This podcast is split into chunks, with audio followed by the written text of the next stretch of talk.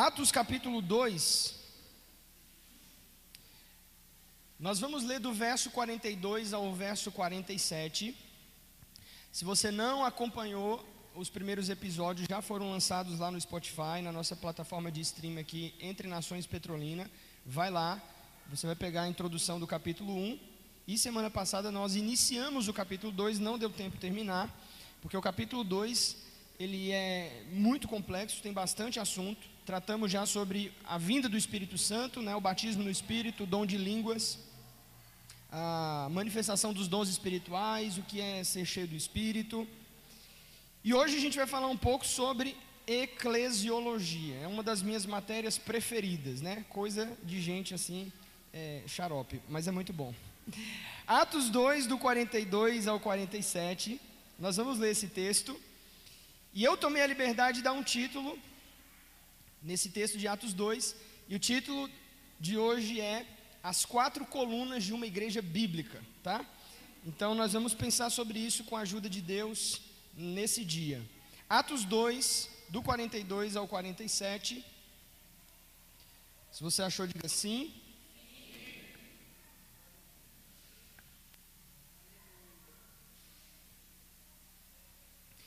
E perseveravam na doutrina dos apóstolos e na comunhão no partir do pão e nas orações. Em cada alma havia temor, e muitos prodígios e sinais eram feitos por intermédio dos apóstolos. Todos os que creram estavam juntos e tinham tudo em comum. Vendiam as suas propriedades e bens, distribuindo o produto entre todos à medida que alguém tinha necessidade. Diariamente perseveravam unânimes no templo, partindo o pão de casa em casa, e tomavam as suas refeições com alegria e singeleza de coração. E louvando a Deus e contando com a simpatia de todo o povo, enquanto isso, acrescentava-lhes o Senhor dia a dia os que iam sendo salvos. Amém, meus irmãos? É só até aqui. Nós vamos falar um pouco dessa porção como eu disse, eu intitulei essa poção aqui de As Quatro Colunas de uma Igreja Bíblica. E as quatro colunas estão já aí no verso de número 42, você pode ler, você pode grifar.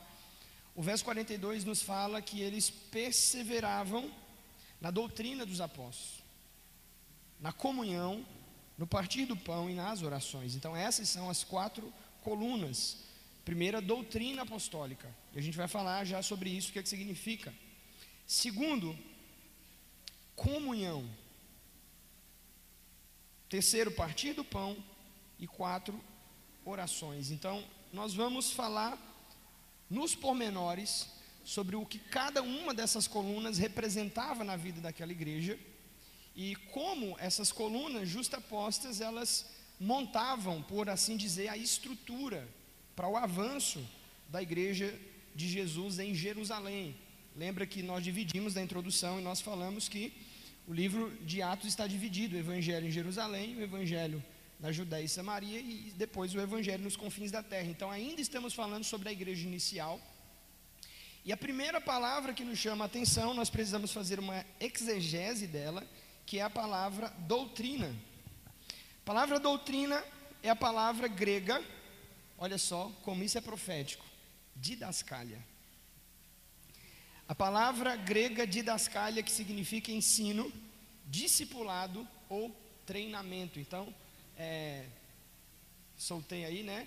E aí algumas pessoas já juntaram, porque em junho, do dia 16 ao dia 18, nós vamos realizar uma escola para treinamento sobre os cinco ministérios, apóstolos, profetas, mestres, evangelistas e pastores.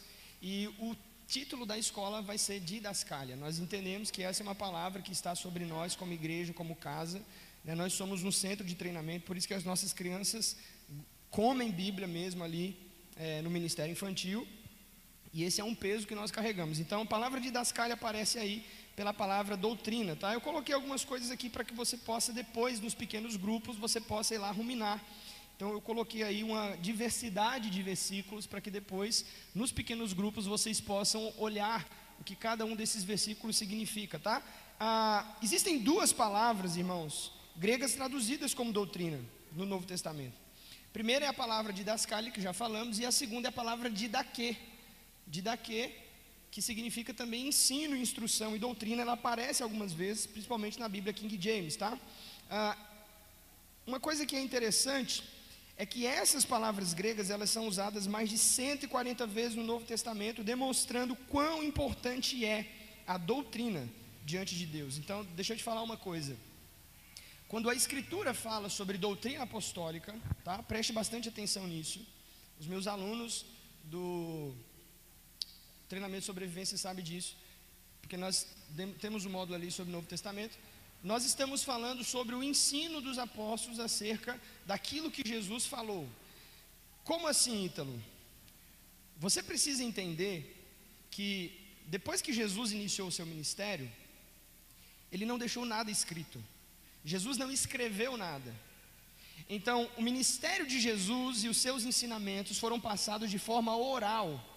Havia uma tradição oral que preservou aquilo que Jesus disse, ensinou. Não é? Mateus 4, 23 vai dizer que o evangelho de Jesus baseava-se em um tripé. O evangelho de Jesus estava baseado, o ministério de Jesus estava baseado em ensinar, em pregar e em curar os enfermos. Era essa tríade que dividia o ministério de Jesus. O ensino é muito importante. É? Nós vamos ver textos, por exemplo, Mateus 28, 18 a 19, a Escritura diz: Ide por todo mundo e façam discípulos de todas as nações. Aí o verso 19 complementa: ensinando-os, parece a palavra de Dascalia, ensinando-os a guardar todas as coisas que eu vos tenho mandado. Então, nós não fomos chamados, escute, para fazermos convertidos, nós fomos chamados para fazermos discípulos. E a palavra discípulo significa aluno. Aluno tem a ver com aprendizagem. Então, a igreja, ela a primeira, primeira coluna da igreja é o ensino, é a doutrina. A igreja é uma escola. As pessoas vão para aprender. Jesus mandou que os seus discípulos ensinassem as escrituras, ok? Tem um texto muito legal, esse eu vou querer que você abra. Vai lá para Colossenses capítulo 1. Colossenses capítulo 1 é fantástico.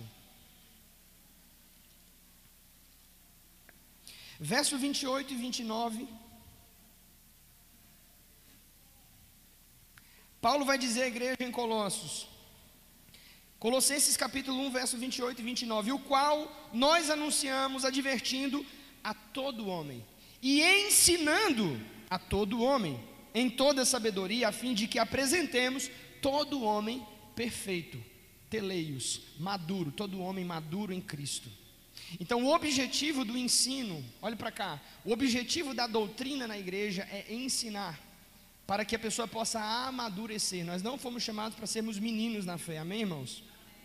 Nós somos chamados para sermos maduros, e só tem uma maneira de nós amadurecermos como? Através do ensino consistente e exaustivo das escrituras. Então, se você fugiu da escola, não tem problema, tá? A igreja, ela vai suprir essa lacuna na sua vida. A igreja você vai ser esticado e estimulado à aprendizagem. Então nós somos chamados para isso, para ensinarmos, e aquela igreja, ela ensinava. Agora observe, o ministério do ensino, ele foi muito defasado. Por quê? Porque quando nós falamos sobre doutrina e conhecimento, muitas das vezes o que vem na nossa cabeça é um conhecimento divorciado da espiritualidade. É um conhecimento que incha a pessoa, que infla a pessoa, um conhecimento que torna a pessoa arrogante e menos espiritual e menos sensível aos dilemas do próximo. Então nós vamos estudar as escrituras e vamos ver que esse ensino ele é completamente antibíblico. E aí eu coloquei as duas colunas e os dois objetivos do ensino são, em primeiro lugar, o objetivo número um do ensino é crescer em maturidade espiritual. João capítulo 14, verso 21 é muito emblemático, porque Jesus diz que Todo aquele que o ama, guarda os seus mandamentos. Todo aquele que o ama, guarda os seus mandamentos. Em outras palavras, o que Jesus está dizendo? Que aprender os mandamentos e observá-los faz com que eu cresça em amor. Você está aí? Pergunta para mim, Ítalo, qual é o objetivo do ensino e da doutrina na igreja? Passar a amar mais a Deus. Porque quanto mais eu conheço a Ele, Quanto mais eu conheço o seu caráter e o seu coração, mais eu me apaixono por Deus, mais eu cresço em entendimento, mais eu desfruto de um relacionamento íntimo com Ele. Oséias capítulo 6 vai dizer: conheçamos e prossigamos em conhecer o Senhor. Então, o conhecimento, o ensino, o objetivo dele é isso, é trazer maturidade e crescimento espiritual. À luz de Colossenses capítulo 1, quando Paulo diz: ensinando todo homem para apresentá-lo perfeito, maduro a Cristo. E o objetivo de número dois, irmãos, é crescer em amor a Deus, tá? Então, quanto mais eu conheço esse Deus, mais eu me apaixono por Ele. Você precisa entender que existe um tipo de conhecimento destituído de poder na igreja. Um conhecimento que incha as pessoas e deixa as pessoas arrogantes. Mas o conhecimento que de fato vem das Escrituras, por revelação do Espírito, é um conhecimento que vai deixar a pessoa mais sensível, mais vulnerável, mais apaixonada por Deus e pelo seu reino. Alguém já disse que a sua, o teto da sua adoração é a sua teologia. Então, Quanto mais eu conheço o Senhor, Jorge, mais eu me apaixono por Deus e mais eu me relaciono com Ele de uma maneira correta. E era por isso que a igreja cuidava tanto em ensinar aquelas pessoas, porque elas queriam de fato que aquelas pessoas aprendessem as Escrituras. O Salmo 27, verso 4 é fantástico, porque Davi vai dizer: Uma coisa eu peço ao Senhor e a buscarei. Olha só, que eu possa morar na casa do Senhor todos os dias da minha vida, para contemplar a sua formosura e aprender no seu santo templo. Um dia eu estava lendo essa passagem e eu perguntei: Deus, por que Davi não disse orar no seu templo? Por que Davi não disse cantar no seu templo? A palavra que Davi utiliza no Salmo 27, verso 4, aprender no seu templo, algumas traduções trazem a palavra meditar no seu tempo. Você sabe o que é meditação? Alguém aí já passou alguma noite em claro sem dormir, pensando nos problemas, nas preocupações da semana? Levanta a mão. Então você sabe meditar. Se você sabe se preocupar e ficar ansioso, você sabe meditar. Já diz Rick Warren no livro Uma Vida com Propósito. Qual é a diferença? Você só precisa mudar o assunto. Você precisa mudar o assunto que está na sua cabeça. O que Davi está querendo dizer com isso é: eu vou para o templo de Deus meditar, ou seja, eu vou para o templo de Deus fixar a minha atenção em Deus. Pensar naquilo que ele falou. É fixar a atenção, é repetir os pontos que Deus disse, os quais eu sou amado, os quais ele tem vida abundante para me dar pensar nas suas promessas e na sua formosura. Então, Davi está dizendo: Eu vou para o templo meditar, ou seja, eu vou ficar com Deus na minha cabeça o tempo inteiro. Isso é muito forte, irmãos. Deixa eu dizer uma coisa para você. Só vou sair um pouquinho, mas eu vou voltar, eu prometo. 50% dos seus problemas de ansiedade, de depressão, de síndrome do pânico, de medo seriam resolvidos se você aprendesse a meditar na palavra. Vou jogar mais alto, 70% seriam resolvidos. Então, o ensino tem como objetivo trazer maturidade e fazer com que o nosso coração se apaixone cada vez mais pelo Senhor. Isso é muito forte, isso é fantástico. Porque o conhecimento que eu adquiro é diferente do que muitos conhecimentos, do que o conhecimento que muitos teólogos que eu conheço adquiriram. Porque parece que tem pessoas que entraram em uma fonte de conhecimento tão contaminada que quanto mais elas conhecem, mais elas se afastam de Deus e da adoração. Só que quem entra na via da, do conhecimento verdadeiro, quanto mais conhece, mais adora, mais se apaixona, mais se reverencia, mais se deleita com Deus e com a sua presença. Então por isso a igreja levou tão a sério o ensino, tá? Daqui a pouco eu volto. Deixa eu falar uma palavra para você que queima pelo ensino, que gosta de ensinar, que gosta de estudar, que talvez você tenha um chamado para ensinar a palavra ou qualquer coisa na sua vida às pessoas. Deixa eu te falar uma coisa. Conhecer dentro da mentalidade semita significa se tornar um com o objeto de estudo. Tem a ver com conjunção carnal, é um casamento. Eu só incorporo de fato aquilo que eu estou aprendendo, estudando, buscando conhecer, depois que eu passo a viver, isso se torna osso. Então, conhecimento tem a ver com eu me tornar um com o objeto de estudo. Eu dei uma vez um estudo aqui sobre isso. Conhecimento não é informação. Conhecer tem a ver com tornar aquilo parte integral da minha vida. A Bíblia vai dizer que Esdras, quando foi ensinar as escrituras para o povo no pós-exílio, a Bíblia diz que Esdras estudou a Torá, praticou a Torá e depois ensinou-a. Sempre nessa ordem: estudar, praticar, depois ensinar. Ok? Então o ensino ele faz parte da realidade espiritual da igreja e ela é a primeira coluna que aparece. Doutrina dos apóstolos. Então eu estava dizendo, Jesus não deixou nada escrito, e o primeiro evangelho, pensa comigo, só foi escrito quase 60 anos depois da morte e ressurreição de Jesus.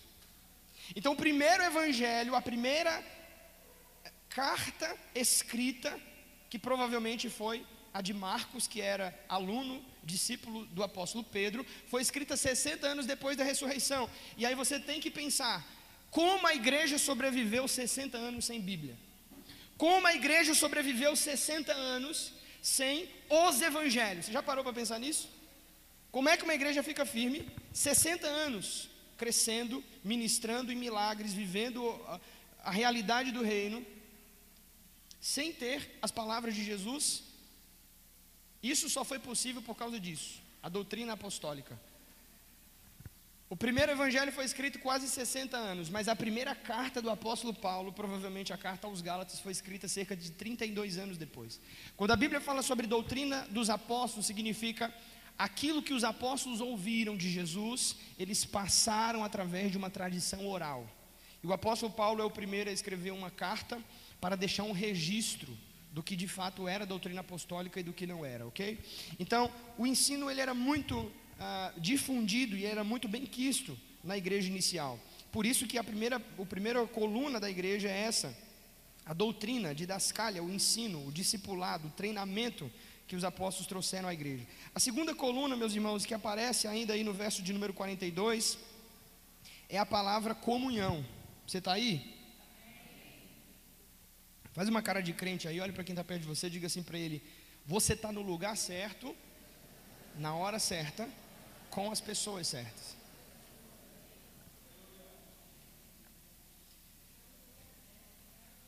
O que é comunhão de fato? Olha o que diz o verso 44. Vai lá para o verso 44, com a sua Bíblia aberta. A gente vai aprender um pouco sobre comunhão. Todos os que creram estavam juntos e tinham tudo em comum. Vamos ler mais forte? Todos os que creram estavam juntos e tinham comunhão significa termos coisas em comum. Comunhão tem a ver com sermos parecidos tem a ver com eu me conectar e me encaixar com você e descobrirmos as coisas que nós temos, que nós apreciamos e celebramos em comum. Deixa eu te falar uma coisa, quando eu casei com a minha esposa, nós vamos fazer agora 10 anos juntos, são sete de casamento. Quando nós nos casamos, praticamente nós não tínhamos comunhão. Por quê? Porque nós viemos de histórias distintas, universos e culturas distintas. Então nós passamos a morar na mesma casa. E éramos duas pessoas que tinham pensamentos segmentados e separados. Então, se você nos conheceu há 10 anos atrás, 7 anos atrás, quando nós nos casamos, praticamente havia alguns assuntos que a gente divergia, pensávamos diferente. Mas através do relacionamento e do tempo, é, o pastor de casais está acenando com a cabeça, porque ele sabe o que eu vou falar através da convivência, sabe o que aconteceu? Nós nos tornamos praticamente um, em mente, em coração e em alma. Então, se você conversar comigo sobre algum assunto, e conversar com a Carol separadamente sobre algum assunto, provavelmente 99,9% das vezes nós vamos dar a mesma direção. Sabe por que isso foi possível? Por causa da convivência. Olha para quem está do teu lado e diga assim para ele: para a gente ter comunhão, nós precisamos passar tempo juntos. Você está aí? Isso é o que significa ter comunhão.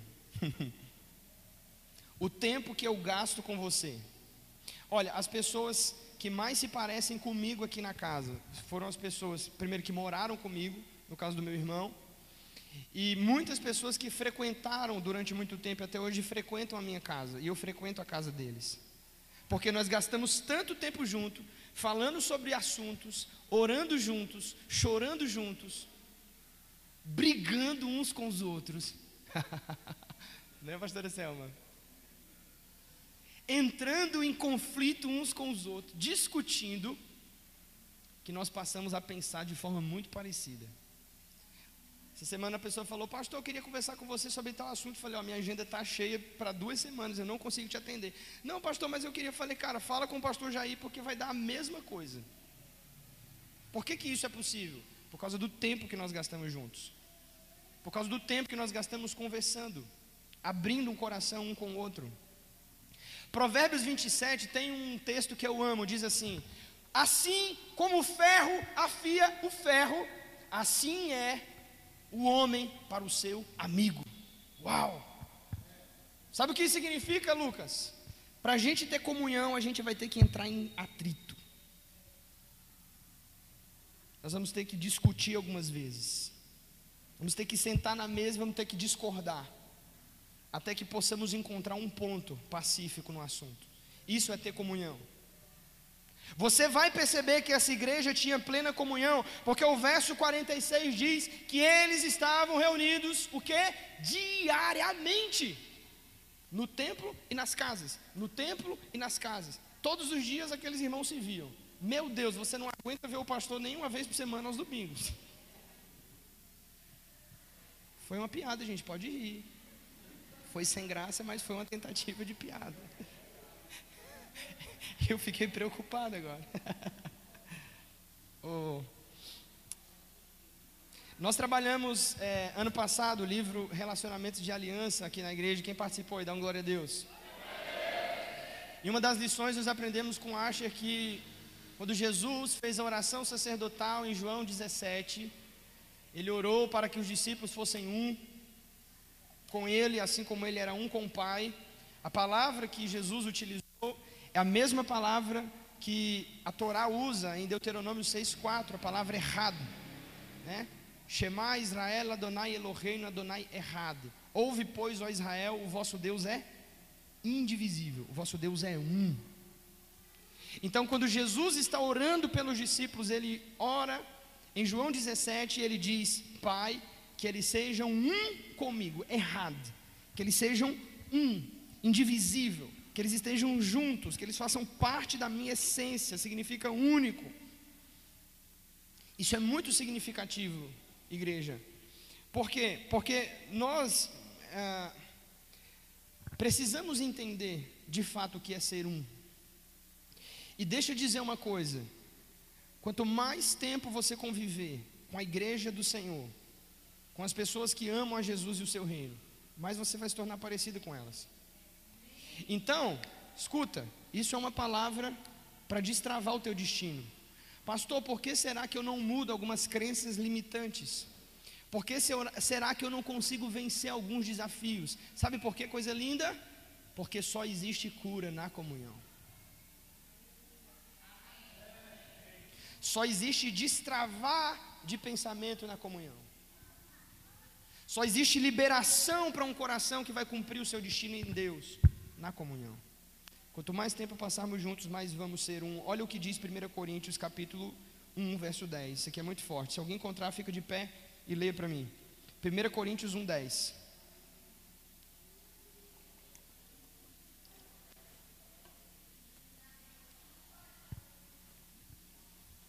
Aleluia. A rocha.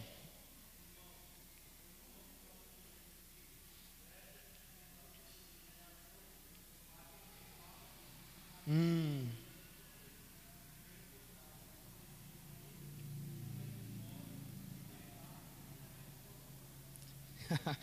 Olha só, isso é muito forte. Rogo-vos, irmãos, pelo nome de nosso Senhor Jesus Cristo, que faleis todos a mesma coisa, e que não haja entre vós divisões, antes sejais inteiramente unidos na mesma disposição mental no mesmo parecer. Cara, isso só vai acontecer quando nós passarmos tempo juntos, através da convivência.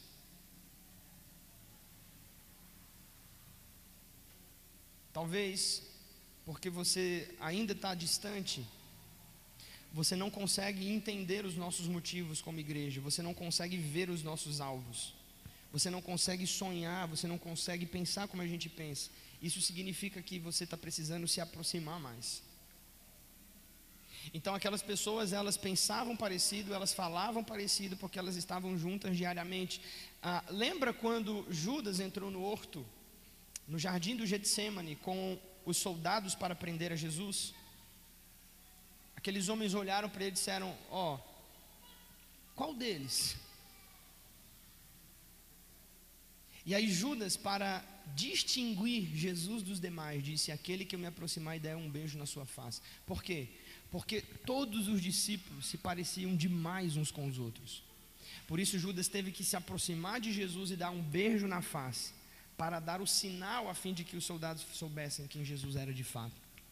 Jesus estava misturado com aquelas pessoas. Isso não significa que você vai passar a desonrar as pessoas que têm liderança e governo. Não é sobre isso. Não tem a ver com eu tentar rebaixar o meu líder. Tem a ver com nós criarmos uma atmosfera de cultura onde todos são elevados.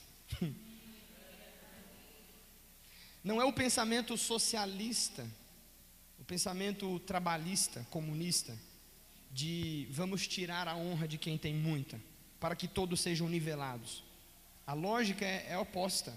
É vamos subir a honra de todos, para que todos sejam parecidos. Lembra que em Atos 1, quando eles foram tirar a sorte para saber quem entraria como apóstolo no lugar de Judas, tinham muitos irmãos candidatos, porque todos eles tinham estatura.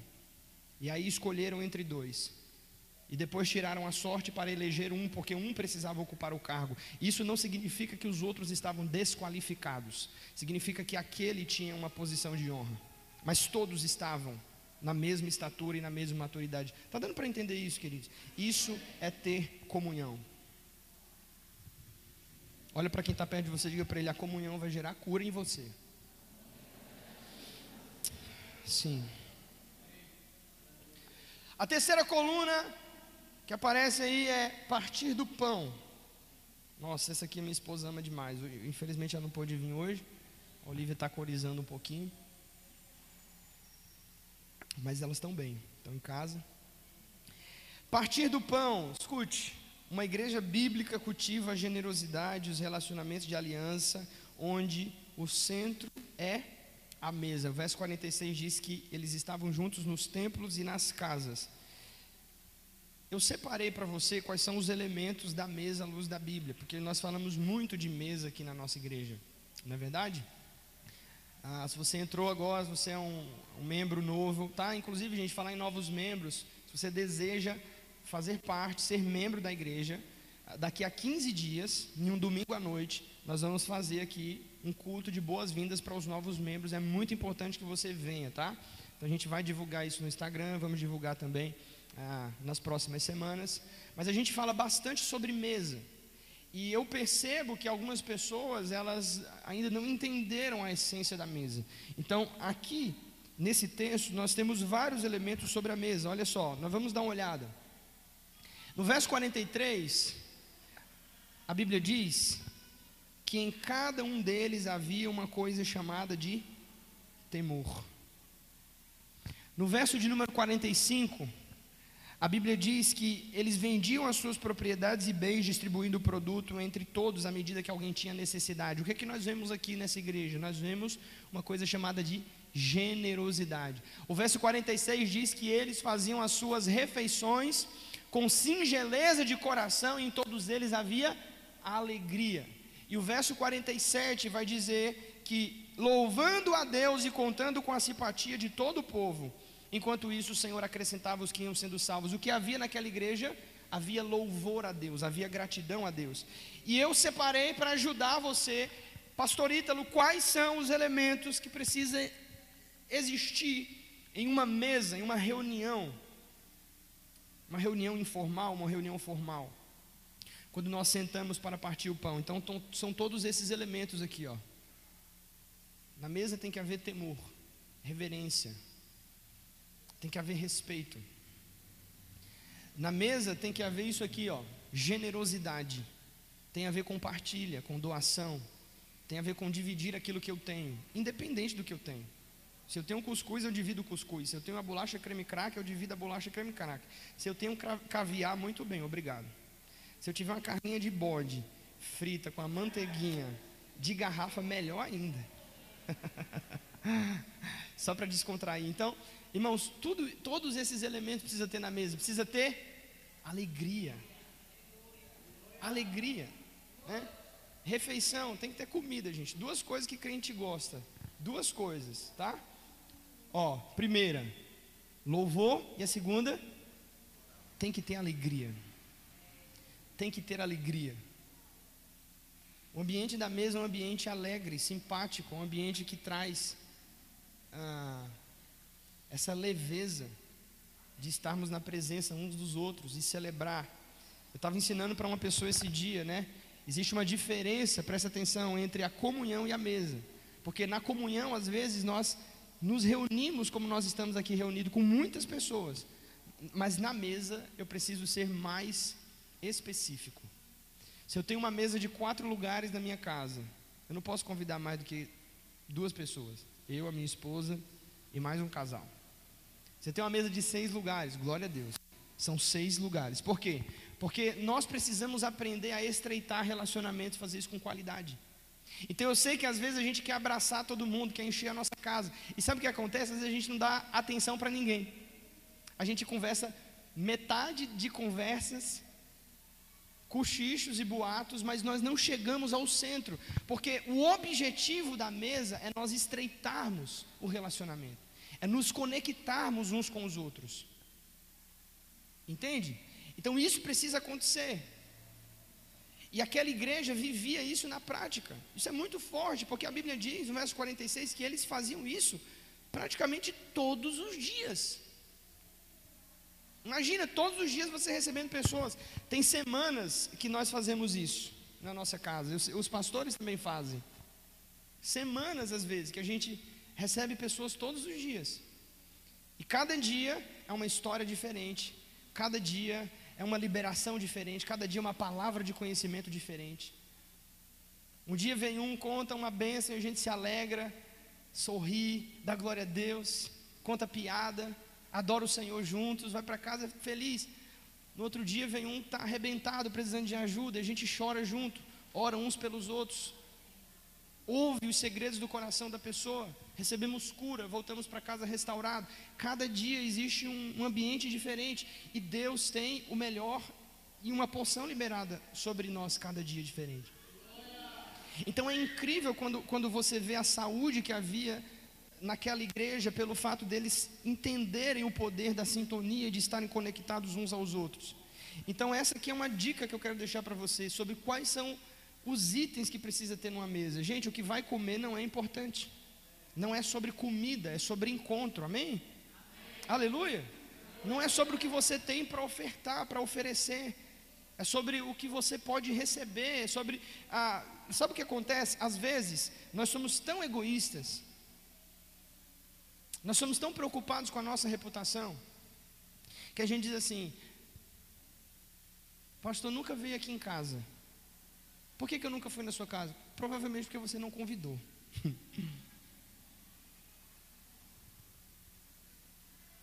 Os irmãos nunca vêm aqui em casa. Por que, que não vêm? Porque você não abre a sua casa. Você não tem hospitalidade. Mas, pastor, eu nem tenho mesa. A gente senta no chão.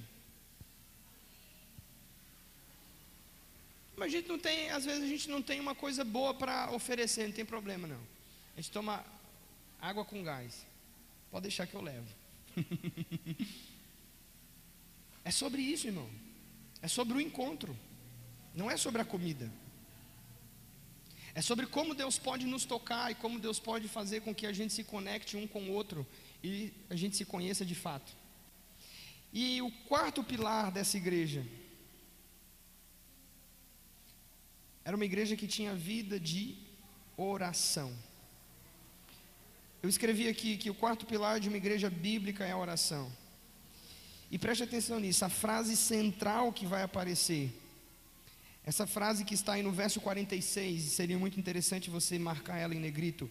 Eles perseveravam unânimes. Perseveravam unânimes. Ou seja, isso é muito legal. Ninguém faltou às reuniões de oração. Todos estavam presentes. Você precisa ter uma consciência de pertencimento. Às vezes nós deixamos o trabalho da oração apenas para os profissionais da oração. E nós nos esquecemos que nós somos peças importantes no corpo de Cristo. Nós nos esquecemos que nós somos peças importantes nessa engrenagem que vai fazer a roda girar. Imagina, os, cento, os 120 em Atos 2 estavam reunidos no mesmo espírito de oração.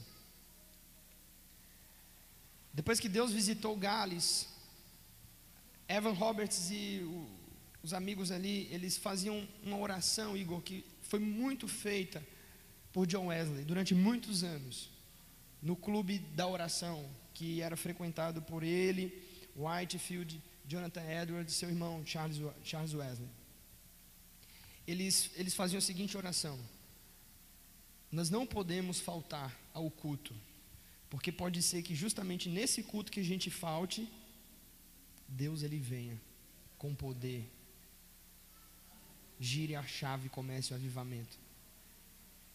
E Edwards e os seus e, e Evan Roberts e os seus amigos em Gales eles tinham essa consciência de não faltarem à oração e ao menor culto que fosse. Porque naquele dia podia ser que Deus quisesse fazer uma coisa muito importante. E deixa eu dizer uma coisa: Deus não fala com quem está ausente. Existem porções que só são liberadas quando você está no ambiente. Pastor, eu assisti o culto pelo YouTube. Pastor, eu ouvi a mensagem do Spotify. É diferente. O ambiente, o cheiro. Em tempos de high-tech, precisamos de high-touch. Eu sei que a gente ainda está no meio de uma pandemia, mas estarmos uns com os outros, ou olhar para o teu rosto e ver a glória de Deus brilhando na sua face. Então, esses homens, essas, esses, essas pessoas estavam perseverando unânimes, ou seja, ninguém faltou àquela convocação de oração. Uma vida de oração deixa o crente alegre. Lembra que eu falei sobre ser cheio do Espírito? Quem estava aqui semana passada? Que uma das maiores evidências de uma pessoa cheia do Espírito Santo é que ela tem alegria. A Bíblia diz que os discípulos estavam cheios de alegria e cheios do Espírito.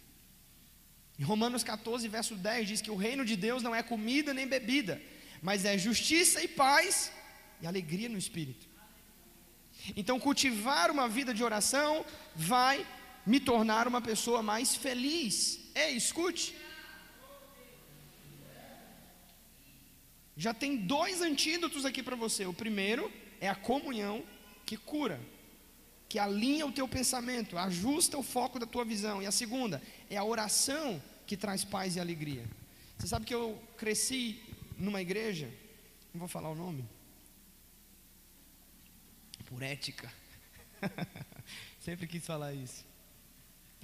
Mas eu cresci numa igreja onde parecia que quanto mais espiritual você era, mais triste, mais chateado você precisa ser, mais cara feia. Quanto mais espiritual, mais fariseu, mais hipócrita. Então você não pode rir para ninguém, você não pode se abrir para ninguém, você não pode abraçar ninguém, você não pode. Por quê? Porque aparentemente isso é falta de espiritualidade. Mas a Bíblia vai dizer o contrário, irmão. Na presença do Senhor, até a tristeza salta de alegria. Então, como eu tenho que sair do lugar de oração? Eu tenho que sair com meu coração animado. Eu faço esse exercício lá em casa. Às vezes eu estou oprimido pelo diabo. sobrecarregado e cansado. E eu entro no meu carro de oração murcho. Mas depois que eu saio de lá, depois que eu saio dali, irmãos, pode vir qualquer coisa. Eu e Deus é maioria. É, não é não, não, é não Vitória? Então, uma vida de oração precisa deixar o povo de Deus alegre. Olha só, a Bíblia diz que louvando a Deus, verso 47, eles caíam na simpatia do povo. As pessoas ao redor olhavam para os crentes e diziam: Rapaz, esse, essa, essa galera é muito legal. Pensa num povo animado. Infelizmente, às vezes é o contrário, né? Você vai ouvir o depoimento do ímpio e do pecador e diz assim: rapaz, esses crentes são chatos. E os bichos têm a cara feia, parece que chupou limão galego. Não, irmãos. Uma vida cheia do Espírito Santo e uma vida regada de oração tem que me deixar alegre, feliz. Meu coração precisa estar animado. Então, essa era a essência, esse é o DNA dessa igreja. Doutrina, comunhão, partir do pão e oração. Segundo Crônicas 7,14, você sabe esse verso de cor. E se o meu povo, que se chama pelo meu nome, se humilhar e orar e se converter dos seus maus caminhos, então eu, Senhor, perdoarei o seu pecado, sararei a sua terra, os ouvirei dos céus e sararei a sua terra. Ok? Atos capítulo 12, verso 5. Sabe o que estava acontecendo? A Bíblia disse que Pedro foi preso. E ele foi colocado com uma esquadra de soldados dentro da prisão. Mas Atos 12, verso 5 diz que a igreja fazia contínuas orações a Deus pela vida de Pedro e o Senhor mandou um anjo para libertá-lo. Atos 16, verso 25 diz que Paulo e Silas foram presos, jogados dentro do cárcere. Mas à meia-noite a Bíblia diz que eles louvavam a Deus e oravam. Ei, eles estavam presos, privados da sua liberdade, em cárcere privado. Mas o ambiente externo não tirou a alegria que estava dentro deles, porque aquilo que você e eu carregamos é muito maior do que está lá fora.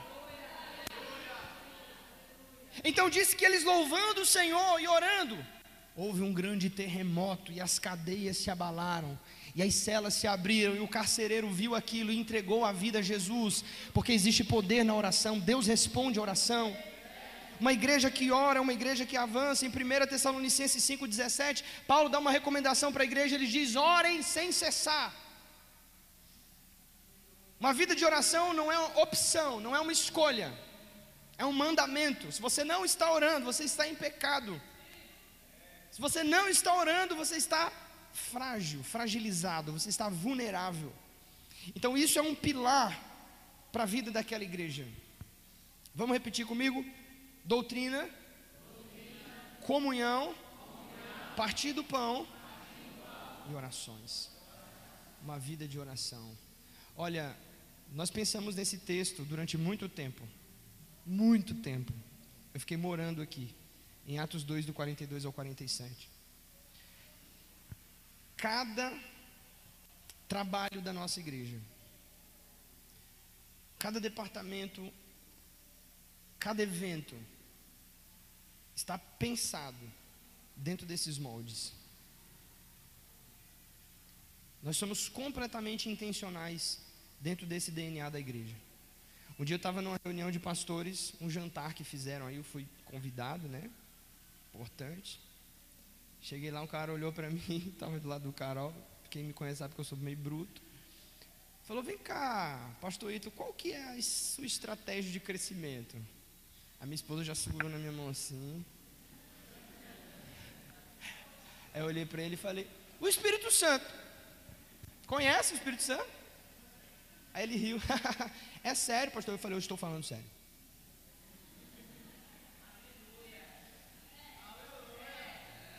Depois disso ficou aquele climão na mesa, né? Botaram a gente na mesma mesa para Eu nem tinha como fugir, nem ele.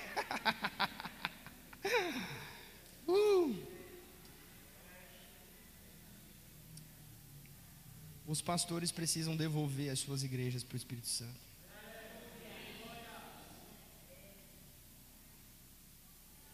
O Espírito Santo está querendo tomar novamente conta da sua igreja e voltar para o centro As estratégias de crescimento tomaram o lugar da vida orgânica de crescimento e das diretrizes bíblicas para o funcionamento da casa do Senhor. Nós precisamos de arrependimento e por isso nós somos intencionais. Por isso que você vai ver que tem 12 horas de oração. Esse ano Deus falou fortemente conosco e nós colocamos oração toda sexta-feira aqui às sete horas. Hã? Mas a gente chega um pouco mais cedo, né?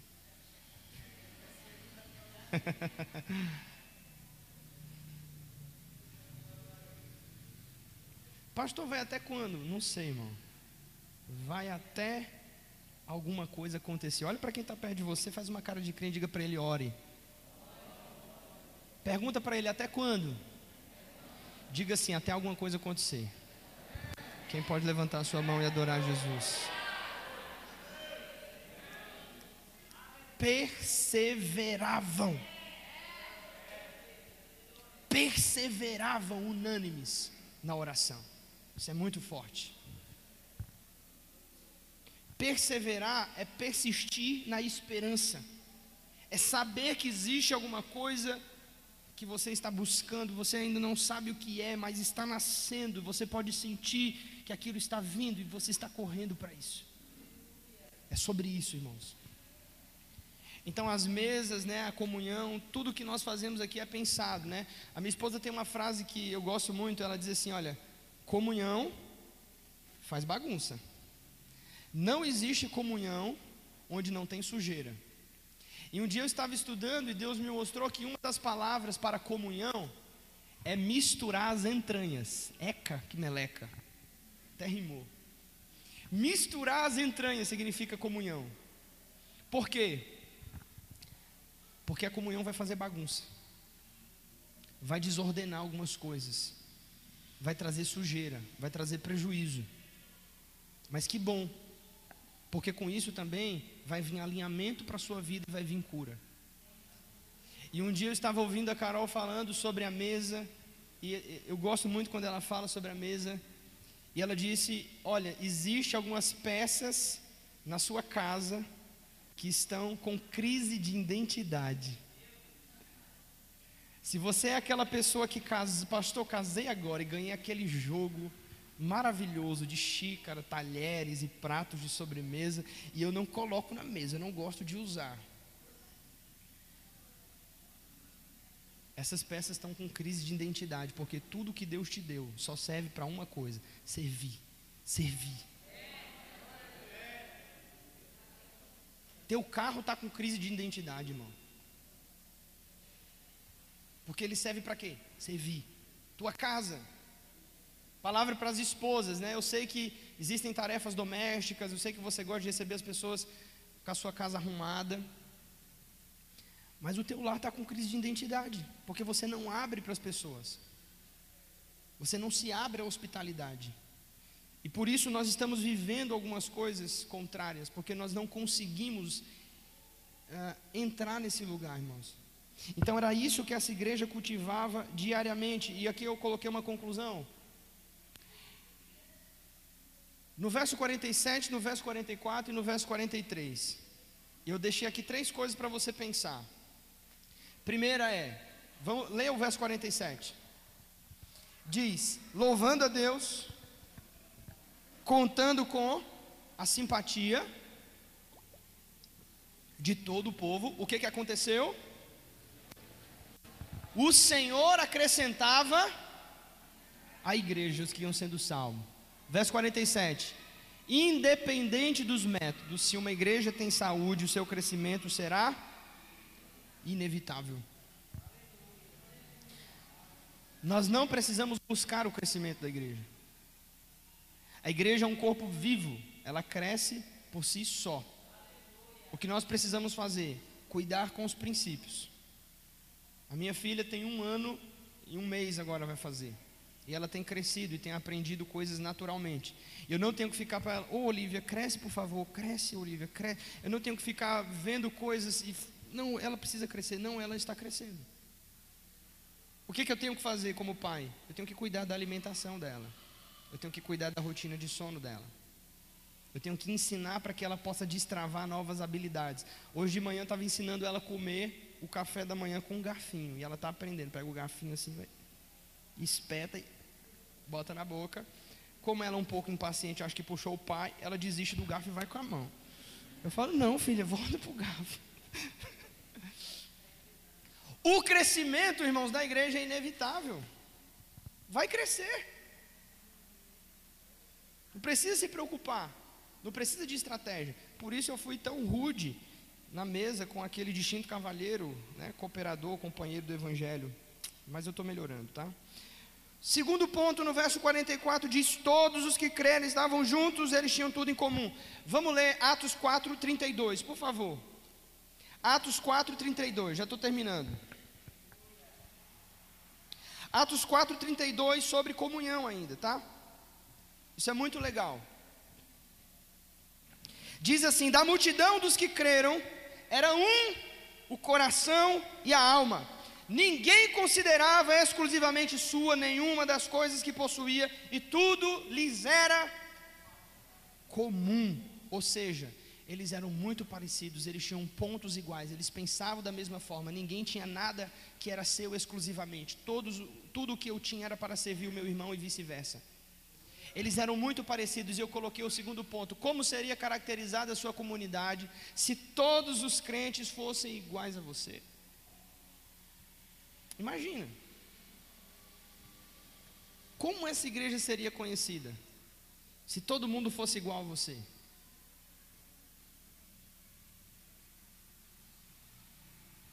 A Bíblia diz que em Antioquia, Atos 11, ah, 13, em Antioquia, os discípulos foram chamados pela primeira vez de cristãos.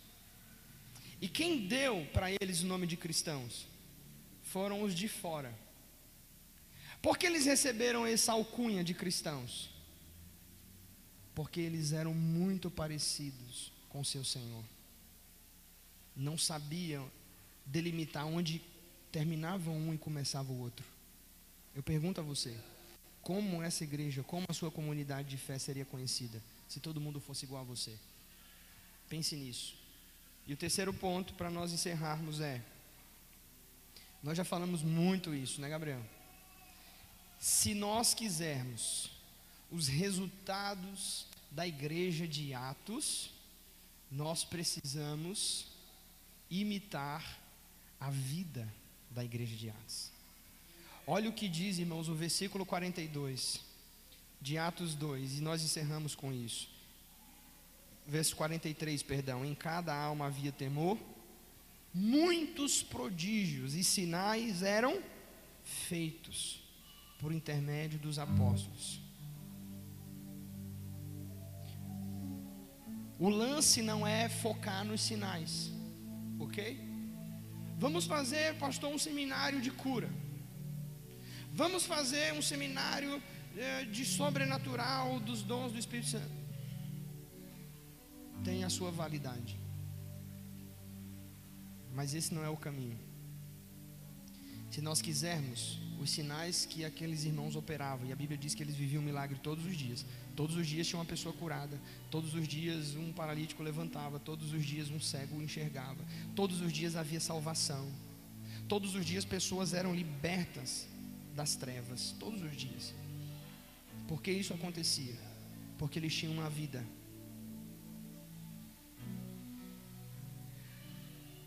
Eles levavam isso muito a sério. Deixa eu dizer uma coisa para você, talvez você já me ouviu falando isso. Irmãos, eu nunca quis abrir uma igreja. Eu nunca quis ser pastor local, fixo.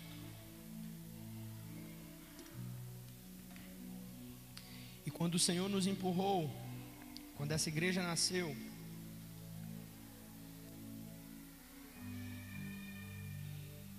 a única coisa que nós miramos, o nosso único alvo, foi e até hoje tem sido, em construir tudo segundo as medidas que Ele nos dá. Correr para o seu coração e e amar, amar a Jesus o máximo que a gente puder amar.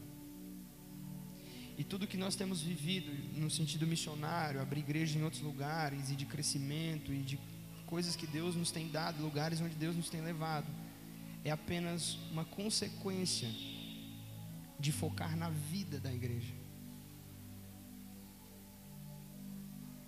Então, se nós queremos os sinais que aqueles irmãos tinham, nós precisamos imitar a vida deles. Tem muita gente correndo atrás dos sinais, mas esse não é o caminho. O buraco é mais embaixo.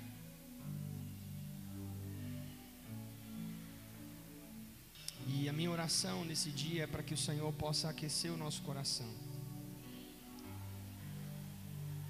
Às vezes nós olhamos para Atos e nós chamamos a igreja primitiva. E só em falar isso já nos dá um certo distanciamento. Deixa eu dizer uma coisa. Essa não é a igreja primitiva. Essa é a igreja exclusiva. Escuta, escuta, escuta. Tudo que estiver fora desse padrão pode parecer igreja. Pesado. Meu amigo ali está rindo. Pesado. Pode ser chamada de igreja, mas Jesus não reconhece como sua.